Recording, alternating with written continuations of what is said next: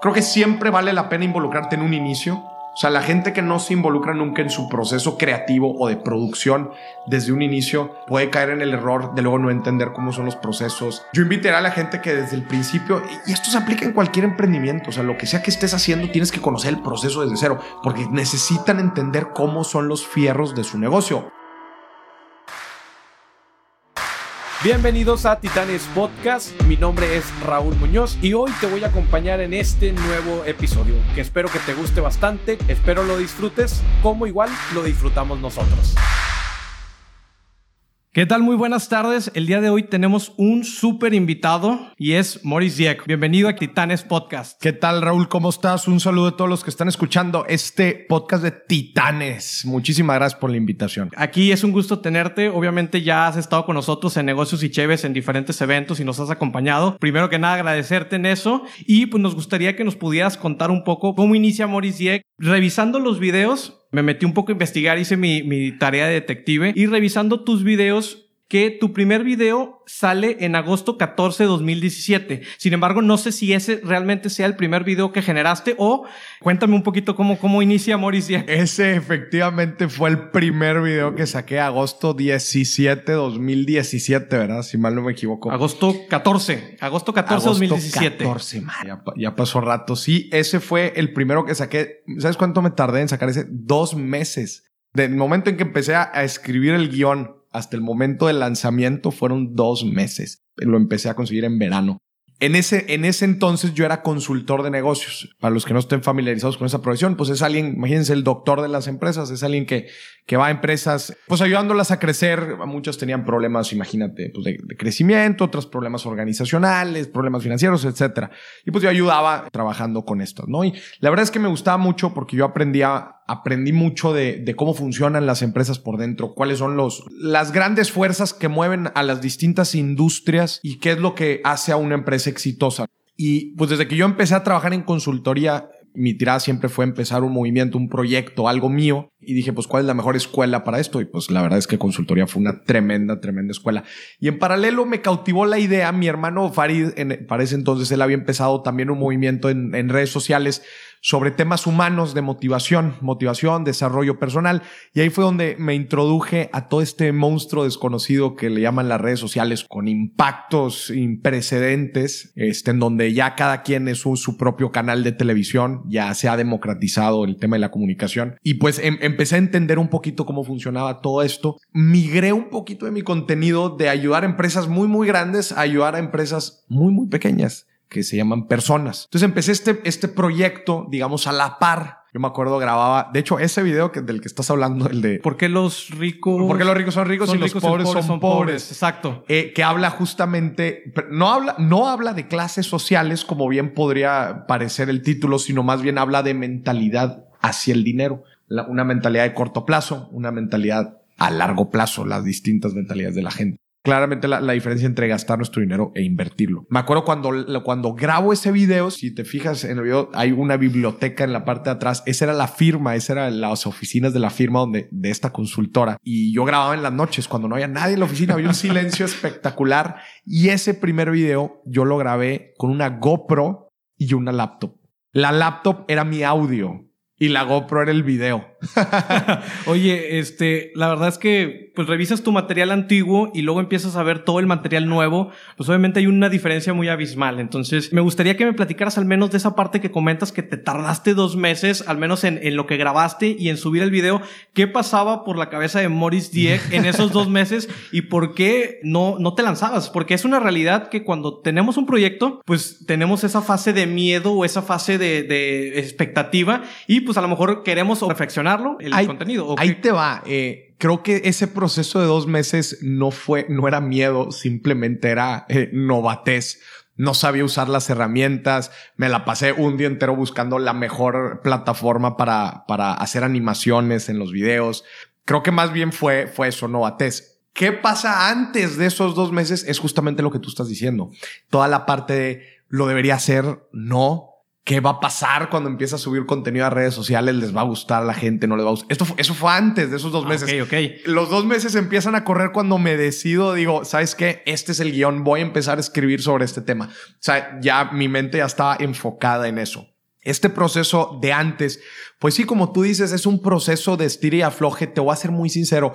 Yo estaba en una zona de confort pues bastante, bastante cómoda, ¿no? Ya más o menos había entendido cómo, funcionaba eso de la consultoría. Entonces, el decir, oye, me voy a salir de esta rutina y voy a empezar a hacer contenido por fuera, este, en donde la gente va a decir, bueno, ¿y este güey qué onda? ¿Qué está haciendo? ¿Por qué está hablando de estos temas? Déjame te algo, yo no soy financiero, yo soy ingeniero. Entonces también son cosas que tú te pones a pensar, bueno, y este güey está loco, ¿por qué se decidió? Son, son, son batallas mentales. Hay, hay muchos dichos que hablan de esto, que la primera batalla la enfrentas en tu cabeza, ¿no? Pero sí, fue antes de este proceso en donde pues es una lucha interna me decido, digo, ya, hombre, pues, la verdad es que no, no había mucho que perder. No era como que me estaba saliendo de mi trabajo, ¿verdad? Era algo que estaba haciendo en paralelo, que aquí también hay muchas lecciones que, que creo que a lo largo del capítulo la vamos a ir platicando, que pues no me salí, no me salí completamente de trabajar. Yo dije, voy a empezar a hacer contenido y en el momento en que esto me requiera más tiempo del que le puedo ofrecer ahorita y me dé más dinero del que me esté dando ahorita la consultoría, en ese momento me voy a salir. Eso vino tres meses después, pero no fue de un tirón. Viene tres meses después de que te decides a sacar el primer video y que empiezas a generar, me imagino, pues ya saqué el video, ya no, ahora no me puedo como sordear, como decimos, de ya no voy a publicar nada. Entonces, eso mismo te llevó a continuar creando contenido o hubo comentarios que te dijeron, oye, me gustó, deberías hacer otro o ya lo traías? Ahí te va. La verdad es que yo me considero una persona muy, muy perfeccionista. Entonces, ese video se tardó dos meses, no por nada más, ¿verdad? O sea, le metí animaciones, el guion estuvo muy bien pensado. O sea, remontándome a esa época, la verdad es que le eché mucho esfuerzo, ¿no? Tuve muy buenos comentarios. El, ese primer video, al momento del lanzamiento, me acuerdo que tuvo como 400 mil vistas. Y dije, aquí hay algo, ¿no? Me acuerdo, me acuerdo exactamente haber regresado un día después de, de haber visto los resultados.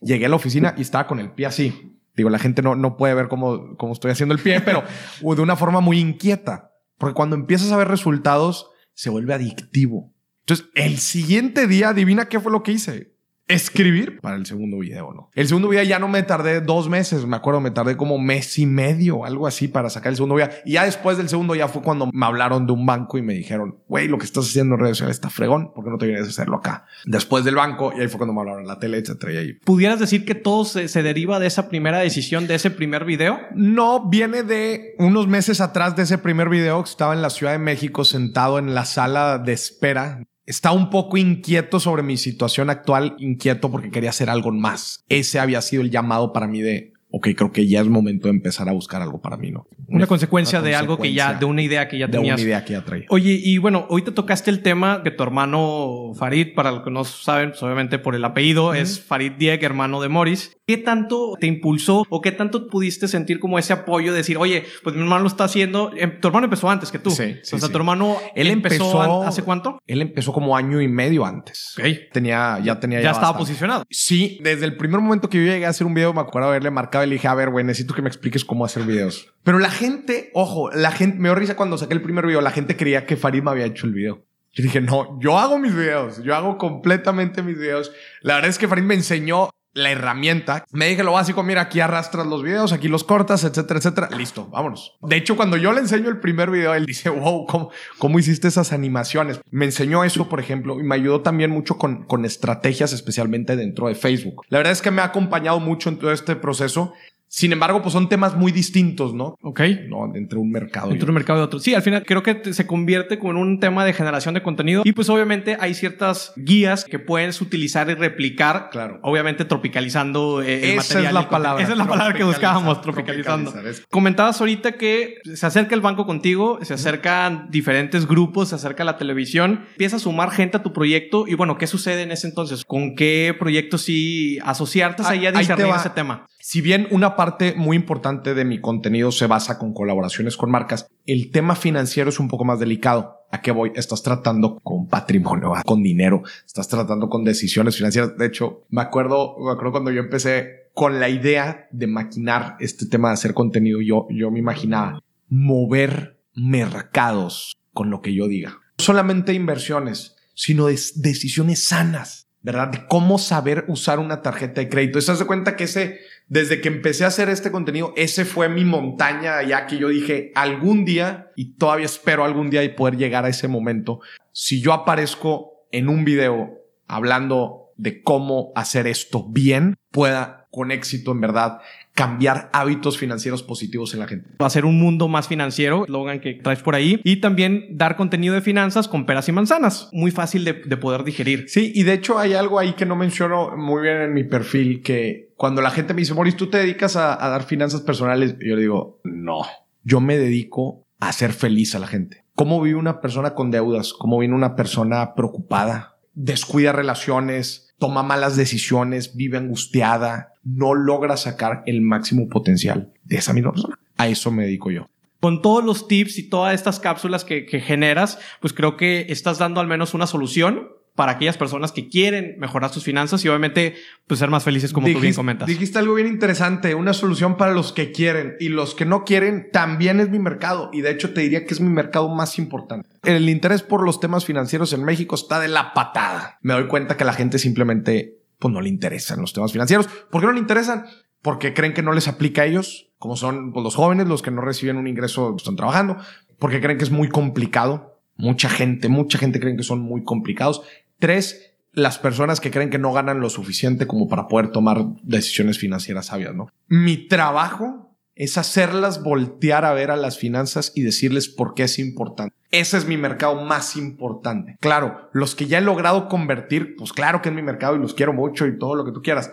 Pero yo todo el tiempo, bueno, no todo el tiempo, una gran cantidad de mi tiempo estoy volteando a ver a todos ellos que están ahí, no cautivos, que están ahí afuera, cómo los convierto a ver todos estos temas. No es una labor fácil, inclusive tornado a la comedia para tratar de atraerlos. Pero bueno, pues es una labor del, pues al final de cuentas es el objetivo del movimiento. Las redes sociales democratizaron un poco el tema del contenido y pues obviamente eh, curar ese contenido para que esté disponible para todo el mundo. Y al menos en esa parte de la televisión, porque muchas veces tomamos a estos medios tradicionales como ya obsoletos y siempre decimos, no, ya los medios tradicionales se van a acabar y ya no funcionan publicitarte medios tradicionales. Al menos en tu caso, ¿te ha servido? Ahí te va. ¿Qué hace la tele? En redes sociales, como ya dije, democratiza el contenido, ¿no? Entonces cualquier persona puede estar hablando de lo que sea. Y hay veces hasta mal. Ahora cualquier persona puede agarrar el micrófono y decir lo que sea de lo que sea. Entonces eso también crea de cierta forma una desconfianza en la gente de qué es lo que está viendo. Pero en la tele no. En la tele es de este pool de gente que existe. Voy a agarrar a esta persona a la cual yo tele le tengo una confianza, sé, lo avalo. Al final, si tú sales en algún programa, estás avalado por la televisora de que tú puedes estar ahí. Yo hago contenido profesional, que es un contenido técnico, ¿verdad? O sea, es un contenido de ciencia a comparación de otro tipo de contenido. Entonces, digamos que para lo que yo hago sí necesitas tener un cierto sponsorship, necesitas tener un aval. Desde el momento que un banco agarra uno de mis videos y lo publica, yo dejo de ser la persona que habla de finanzas en redes sociales. Ok, entonces sí hay un antes y un después para temas de credibilidad, de temas de aval, de temas de credenciales que te certifican de cierta manera eh, públicamente. Al final de cuentas te conviertes en una figura pública completamente con estas personas que están detrás de ti con ese respaldo. Completamente. Para contenido profesional necesitas tener un aval. Para esto te sirve la tele. ¿Qué proyectos sí apoyar y qué proyectos decir de plano? Y sabes que pues eso no va conmigo. Muy importante tu pregunta. La verdad es que se acercan marcas, eh, en lo personal, se acercan marcas, por ejemplo, instituciones financieras, eh, fondos de inversión, desarrolladoras inmobiliarias, pero de cierta forma he empezado a hacer lo que en algún momento me propuse, que es mover mercados, ¿verdad? Entonces, pues yo muevo decisiones financieras de, financieras de la gente. Entonces, se acerca conmigo la gente que esté interesada en que la gente tome decisiones que vayan enfocados a lo que yo sufro. Yo no puedo dar recomendaciones de inversión. Eso sí no puedo. ¿Por qué? Porque una decisión de inversión es complicada. Perdón, no complicada. Bueno, es complicada y compleja. ¿Por qué complicada? E, es un proceso de autoconocimiento, es un proceso de, entendimiento de entorno y es compleja porque hay muchísimas variables que impactan para que una decisión de inversión sea buena o sea mala. Yo soy muy responsable con lo que hago y yo no me puedo agarrar el celular y empezar a decir a la gente, gente, esta es la mejor inversión que te... Pues no, claramente no. Yo soy muy, pero muy cuidadoso cuando hablas de dinero tienes que porque en un paso falso que des se te acabó el changarro. Me acuerdo con estos comentarios que mencionas, tuvimos, creo que más o menos va a ser un año que nos sentamos a platicar ahí en, las ah, oficinas acá y comentabas este punto y también lo mencionaste al, al, inicio un poco de la charla, que como estamos hablando de temas muy sensibles, o sea, estamos hablando directamente de los bolsillos, directamente del dinero que las personas tienen y que van a hacer decisiones sobre ese dinero.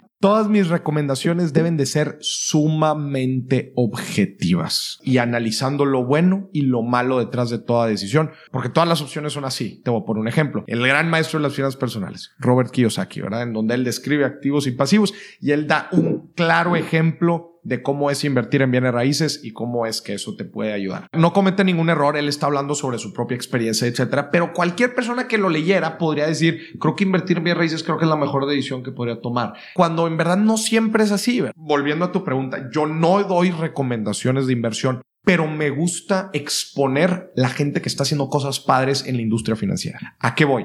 La gente se acerca conmigo y me ofrece una plataforma para diferir pagos, ¿no? De tu tarjeta de crédito. Oye, pues está interesante, es una fintech, están haciendo algo innovador. Creo que a un segmento de la gente les puede ayudar. Le digo, va, vamos a darle para adelante, hacemos un plan de colaboración y mi comunicación hacia la gente soy sumamente delicado. Le meto una lupa impresionante a todas las palabras que utilizo en el video y siempre, siempre tiene que ser un lenguaje de invitación. Te invito a que pruebes esto para que veas si es lo que te sirve a ti. Nunca, nunca un mensaje tajante de esto es lo mejor, te lo recomiendo, cómpralo porque sí. No, nunca. En las finanzas nunca así. En el tema financiero, al menos de, temas un poco más, más sensibles, pues sí, comentas muy bien, mucho cuidado en esa Ahí te va, yo tengo un template que sigo con mis colaboraciones y digo, hola gente, me invitaron a punto, punto, punto. Se me hizo interesante por punto, punto y punto. Yo evaluaría punto, punto y punto. Los invito a analizarlo por su propia cuenta, punto, punto, punto. Estoy dejando claro que me invitaron, porque creo que un, un generador de contenido debe ser sumamente claro cuando decir este contenido es pagado y esto no. ¿Estás de acuerdo? Claro. Tienes que ser 100% transparente y decir, esto me están pagando por decirlo. Te estoy diciendo qué me gustó, te estoy diciendo qué otras cosas analizaría para tomar una decisión y te estoy invitando a que lo conozcas. Punto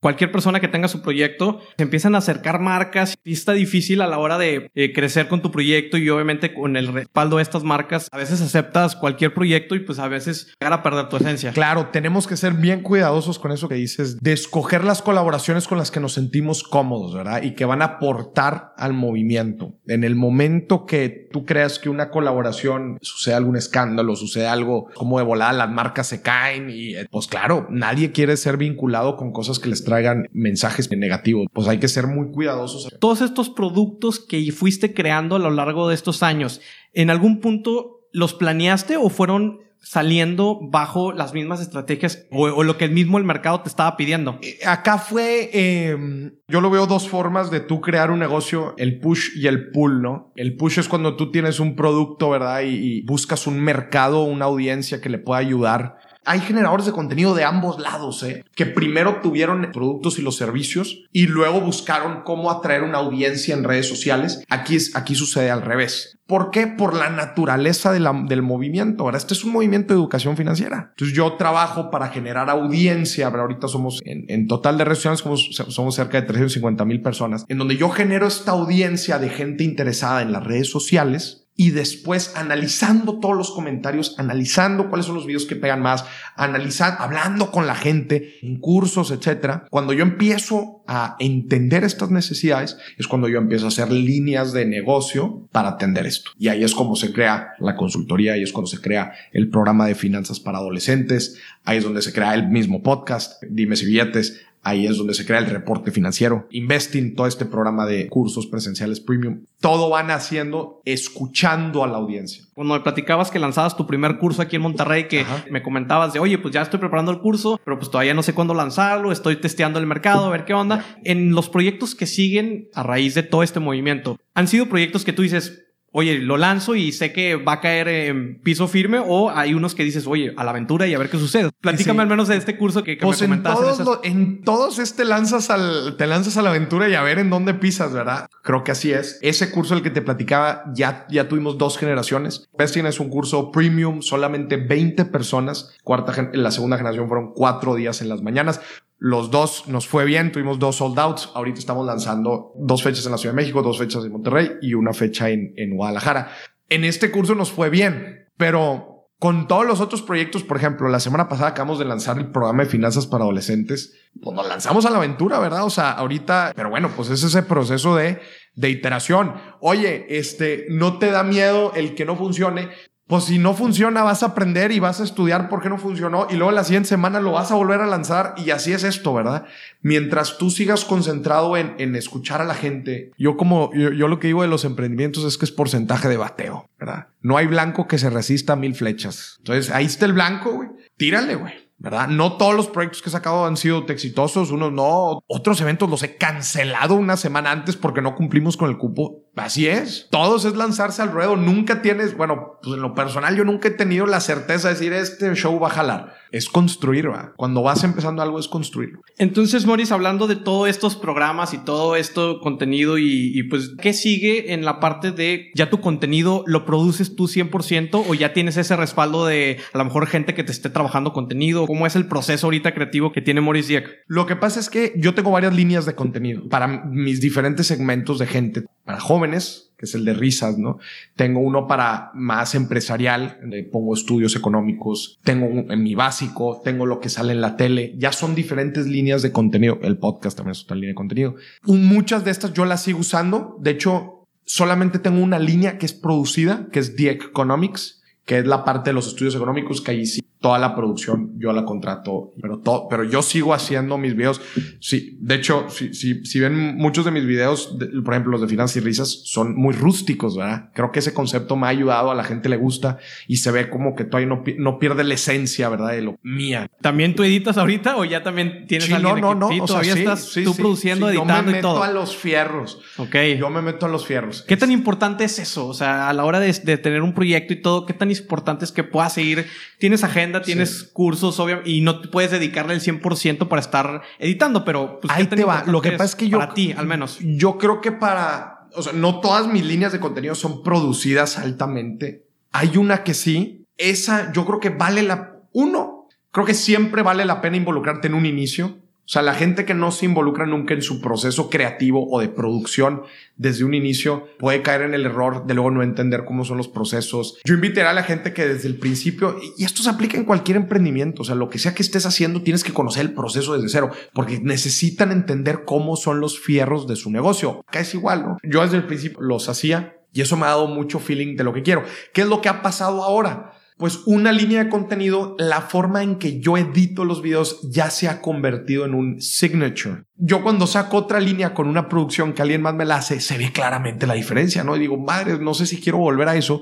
Pues bueno, creo que está bien para otra línea de contenido, pero yo quiero seguir haciendo mis videos. Y todavía no has podido a lo mejor permear esa esencia que tú tienes a la hora de editar porque Ay, pues, es, es propia, es, es, es, tu visión. De hecho, yo hablando con, con una de las personas ahí que me ayuda, me dijo, está difícil eso que tú estás haciendo. O sea, ya, ya, le has agarrado muy bien el ritmo. La cosa es que introduzco personajes. Entonces, si algo puedo decir, soy, soy una persona creativa. Se me ocurren cosas en la cabeza que después si se lo doy a alguien, no lo hace exactamente como yo lo traigo en mi mente. Hablando de esa parte de los personajes, Morris. ¿Cómo nacen los personajes? O sea, ¿por qué de repente Morris empieza a dejar de ser Morris y empiezan a salir una bola de personajes y empiezan a salir diferente contenido y ya prácticamente empieza a crear toda una, una pelea, por así decirlo, incluso porque ya hasta, hasta un, ya, ya una encuesta. Ganan, ya casi los prefieren. O sea, ya hay una encuesta que ya prefieren a personajes que a Morris Dieck. Entonces, ¿por qué Morris decide crear personajes? Exacto. Eh, el, el, primer personaje sale en Navidad, en, en diciembre de 2018 con un video para un cliente en donde aparece Maurice Close es el primero como este personaje navideño que da unas recomendaciones de compra. ¿va? ¿Y no viene Maurice Close ahorita? Ahorita mismo. No estoy seguro que esté aquí Maurice Close. Este. Pero bueno, Maurice Close, este, él, él sale en diciembre. Tengo una respuesta de la gente bruta, a la gente le encanta este personaje, hago la voz, está disfrazado y dije, madre, ¿qué pasa si empiezo a hacer personajes? Te voy a ser sincero, algo que a mí se me ha dado es poder hacer voces, o por ejemplo imitar un francés cuando el francés está por aquí, ¿no? O imitar cualquier cosa que necesitas, ¿verdad? Es una voz diferente. A mí se me da eso, ¿no? Desde, desde que yo estaba chico, yo imitaba personajes de las películas y todos mis hermanos me decían, güey, te sale idéntico. Entonces dije, madre, ¿qué pasa si empiezo a explotar esto? Y luego, luego salió, si mal no me equivoco, salió Lord Morris, que es un personaje así un poco fresa, que se cree la mera bestia, pero en verdad no sabe nada de finanzas. Ese fue el siguiente personaje, a la gente le encantó. Dije, madres, aquí hay algo. ¿Qué pasa si en, en Estados Unidos es un concepto que se llama edutainment, que es educación con entretenimiento? La gente va a redes sociales entretenerse, sí o sí. Y hay veces el contenido profesional en redes sociales da flojera. Dices, madre, güey, llevo todo el día trabajando, llevo todo el día en la universidad. Lo último que quiero es llegar a mi celular y que me sigas hablando de, de, esos temas. ¿Cómo llego a esa gente que digan, bueno, la verdad es que no me interesan tanto las finanzas, pero por lo menos quiero ver a este güey que me va a atacar de risa?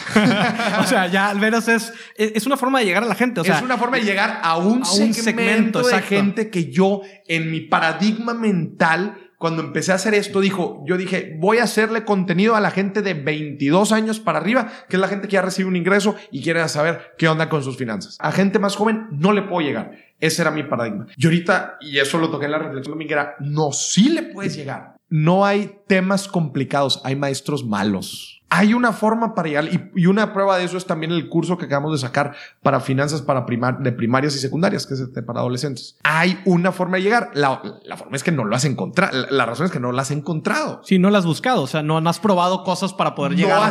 no te has reinventado. Estaba hablando con un productor de una gran serie de, de comedia. ¿Cómo llegaste a la conclusión de hacer finanzas con comedia. dije, güey, pues no sé, güey, o sea, me reinventé, ¿verdad? Y creo que eso es crear, o sea, creo que la creatividad es, es, conectar cosas, ¿verdad? Que gente cree que son inconectables. Tuviste una de, construcción, por así decirlo, hablando en temas de personajes, pues tuviste que partir a Morris y ¿crees que hay una esencia de Morris en cada uno de los personajes? ¿Vive algo de Morris en estos personajes? Pues yo creo que sí. Digo, todos son... Son tus hijos, al final de cuentas. Ya son tus hijos, todos... todos, todos son tus hijos, güey creo que a todos los conecta la parte financiera, o sea, todos toman decisiones financieras, unos decisiones más malas que otras. La verdad me pareció muy padre porque tocas mucho el tema de arqueotipos, mucho el tema de segmento de clientes y de mercado. Haces que cada quien agarre su favorito y que cada quien se sienta identificado con alguno todo este proceso creativo para hacer el personaje, pues te vas a las tiendas estas de, disfraces y demás, ¿verdad? Para, para conseguir. Exactamente, exactamente.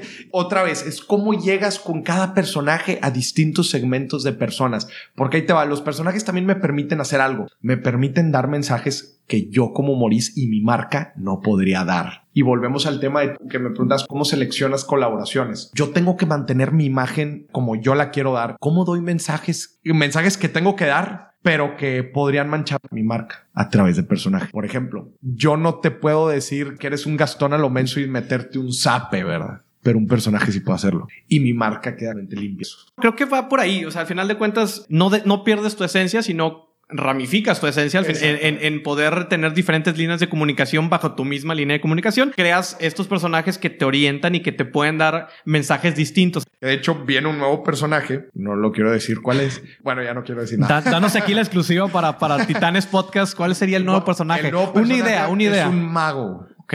Es un mago que trae inversiones extraordinarias. no, que trae, que trae inversiones, consejos financieros extraordinarios o mágicos, ¿verdad? Es una toda una línea de contenido alrededor de, de la magia, ¿no? De cómo cosas que creemos no posibles en verdad son posibles. En un futuro me gustaría tener mi propio programa con todos los personajes. Creo que hay muchísimo, muchísima, muchísima carne que puede sacar a todo este tema de finanzas y risas. Ahorita lo que no me da es tiempo, pero pues creo que es un problema bonito de tener. ¿Cuál pudiera ser esta fórmula que has encontrado, que has visto en tu marca, que pudieras compartir? ¿Cuál ha sido esa fórmula de secreta que tienes? Pues mira, te voy a ser sincero. O sea, me he preparado para esto que estoy haciendo. Mucha gente cree que, que, que las cosas sean así nada más por nomás y las cosas sean muy rápido y como dice la, mucha gente ve la punta del iceberg solamente. Yo estuve trabajando varios años en consultoría preparándome, estudiando sobre esto. Esto, esto lo llevo estudiando años y años y años para poder hablar sobre esto. Eso por un lado. Y otra creo que es lo que te decía ahorita. Un emprendimiento es porcentaje de bateo. Es le vas a tener que pegar a 50 y ese 50 vas a pegar una, ¿verdad? Y después esa una a los dos meses se va a caer, pero después vas a tratar de meter otros y ya con lo que está ahí. Creo que es perseverancia. O sea, que decía Churchill, éxito es de ir de un fracaso ir de fracaso en fracaso sin perder el entusiasmo. Pues creo que así es, ¿verdad? Y, y, y cuándo se alcanza el éxito, pues quién sabe, quién sabe cuándo se alcanza. Pues nada más es ir en la vida pedaleando. Creo que la vida es eso, es pedalear y no desanimarte. Es más, aprender y disfrutar de los procesos de las cosas. Algo, algo de lo que me recordaste ahorita es una charla TED de Carla Sousa. que te habla sobre las mil horas, que, que cuántas horas le ah. inviertes y que pues obviamente es una acumulación, o sea, es ese proceso que tú comentas, o sea, hay que disfrutar ese proceso y ese proceso es lo que nos va a llevar a alcanzar ese resultado o ese punta de iceberg que todos ven, porque sí, es muy fácil para las, las, personas decir, ah, él tuvo éxito porque su hermano Farid ya era famoso, o él tuvo éxito porque, pues obviamente nadie hablaba de finanzas, como nadie hablaba, nadie no tenía mercado, o es, muy fácil. Que hay mucha gente hablando de finanzas. Exacto, no, no, pero al menos en, Monterrey, pues no había todavía alguien así exponente que, que, pudieras conocer. Lo que comentas es muy cierto. ¿Cuántas horas, cuánto, cuánto sudor, ¿Por qué? Porque es un proceso que quieres construir. Entonces, es lo que comentas. Eh, hay que disfrutar del proceso, hay que invertirle horas y esas horas te van a llevar a ese resultado que tú comentas. Y hacer cosas distintas, ¿eh? Eso también, o sea, el, reinventarte, lo digo yo muchísimo en, mis conferencias, el buscar reinventarte. Pues a ver, yo estaba haciendo contenido de finanzas y pues me estaba jalando, ¿verdad? A la gente le gustaba, eh, conseguía buenos clientes, etcétera.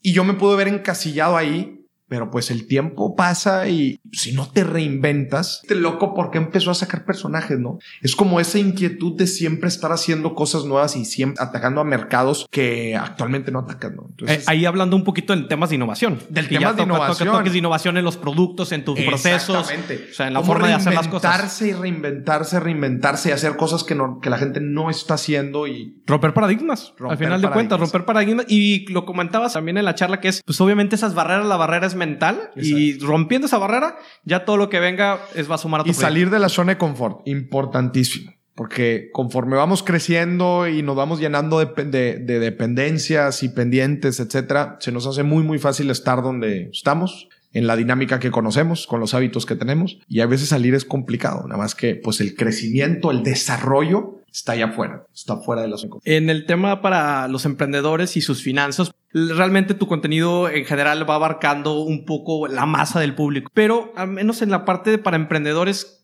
¿Cuáles serían así las recomendaciones clave para esa persona que va empezando en emprendimiento y pues obviamente cómo puede cuidar o empezar a cuidar sus finanzas? De lo que comento yo es que si tú sabes administrar tus finanzas personales, vas a poder administrar unas finanzas de una empresa o un negocio. ¿Por qué? Porque al final de cuentas tú mismo eres una empresa. Entonces, si tú, tú sabes en qué inviertes, en qué gastas y también puedes decidir tomar decisiones. Entonces, creo que ese concepto lo podemos llevar al término en, empresarial y pues es muy válido. No sé si, si compartas esa, esa visión. Sí, o sea, creo que, creo que una, una administración financiera personal y una administración financiera de las empresas son muy similares. Solamente creo yo que se agrega complejidad, ¿verdad? O sea, se agrega complejidad en temas de flujo, en temas de clientes, de proveedores. Haz de cuenta que es la misma, los fundamentos, concuerdo mucho contigo, los fundamentos son exactamente los mismos. Solamente se agrega, se agrega complejidad, ¿no? Yo lo que, lo que le recomendaría a los emprendedores creo que de lo más básico es tener bien separadas sus finanzas personales de las finanzas del negocio. Especialmente a, mucha gente freelance tienen todas sus finanzas mezcladas y cuando les preguntas qué tan rentable es su negocio, pues no te saben decir, pues, me acabo de ir de viaje con mi familia, este, pues, la neta no sé cuánto como me fue, ¿no? Yo recomendaría tener muy, muy bien separado tanto las personas freelance como la gente de su negocio para poder sacar los indicadores importantes márgenes, a cuánto estás vendiendo, cuánto se está gastando del negocio, qué inversiones importantes han hecho y qué inversiones importantes se deben de hacer, ¿no? El no tener visibilidad financiera es un, claro, un claro problema. Y otro problema importante que, híjole, cuando doy las consultorías, porque Dieck Consulting, es la firma esta de consultoría que, que, que fundé, damos finanzas personales y damos finanzas empresariales también. Uno de los principales problemas con los que me topo, especialmente hablando con pymes, es no distinguir entre venta y flujo, ¿verdad? Una cosa es lo que vendes y otra cosa es lo que cobras, como vendiste, ¿verdad? Entonces, el saber distinguir muy bien esto te va a ayudar a tomar decisiones de flujo, que al final de cuentas son estas decisiones las que hacen que las empresas quiebren, porque tus empleados te van a pedir que les pagues cada 15 días y tus clientes están a pagar a 20, 30, 45, a veces hasta 3 meses. Entonces, pues hacer muy bien esta estadística. El tema de por qué fracasan los, los emprendedores y por qué fracasan los emprendimientos, hablando de que existe un 25% de emprendedores o empresas que fracasan por decisiones financieras. ¿Cuáles son tres cosas por las que de financieramente fracasan? No tener visibilidad financiera, otra vez, cuando tú les pides a un emprendedor sus estados de resultados y sus flujos, no te lo saben dar. Cuando les preguntas cuánto vendiste este mes, cuánto gastaste este mes, cuánto invertiste este mes, no te lo saben dar. Uno, visibilidad financiera. Dos, mal manejo de flujo. Mal manejo de flujo es tus ingresos y tus egresos. Lo que pagas en el mes y lo que ingresas en el mes no te da, tienes que pagar sueldos. ¿Qué haces? Pides un crédito, ahí te la llevas y se hace un desmadre. Esos dos. Tres, no encontrar los recursos necesarios para crecer y te quedas estancado. Es decir, ¿qué hago? Vendo propiedad, pido un crédito, voy con Friends, Family and Fools. Complementaría el no saber dónde pedir, no dónde pedir, qué recurso me conviene pedir. Y dos, una vez que te cae la lana, ¿qué hacer con ella? ¿En qué te la gastas? ¿En sueldos? ¿En mercadotecnia? ¿En una nueva oficina? ¿En vendedores? ¿En qué? Esa es otra buena pregunta. Sí, esa es la incógnita donde, donde, donde puede crecer tu negocio o puede, puede irse para abajo, ¿verdad? Correcto.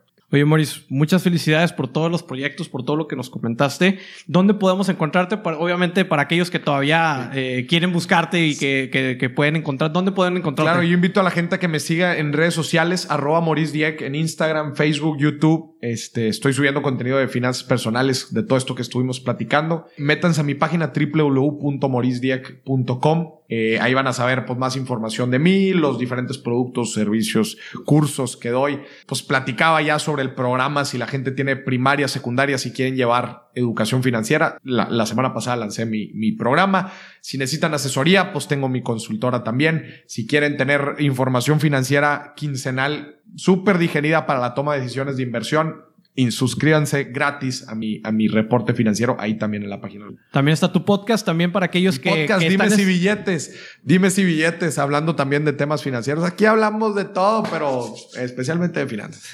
sí, el podcast, dime si billetes también. Ahí vamos a dejar todos estos comentarios, todos estos enlaces, los vamos a dejar aquí en las notas de, del episodio. Y pues muchas gracias por, por escucharnos, por convivir con nosotros y los vemos en la siguiente, el siguiente capítulo. Esto fue Titanes Podcast con Maurice. Un saludo a todos, un fuerte abrazo y gracias por estar aquí.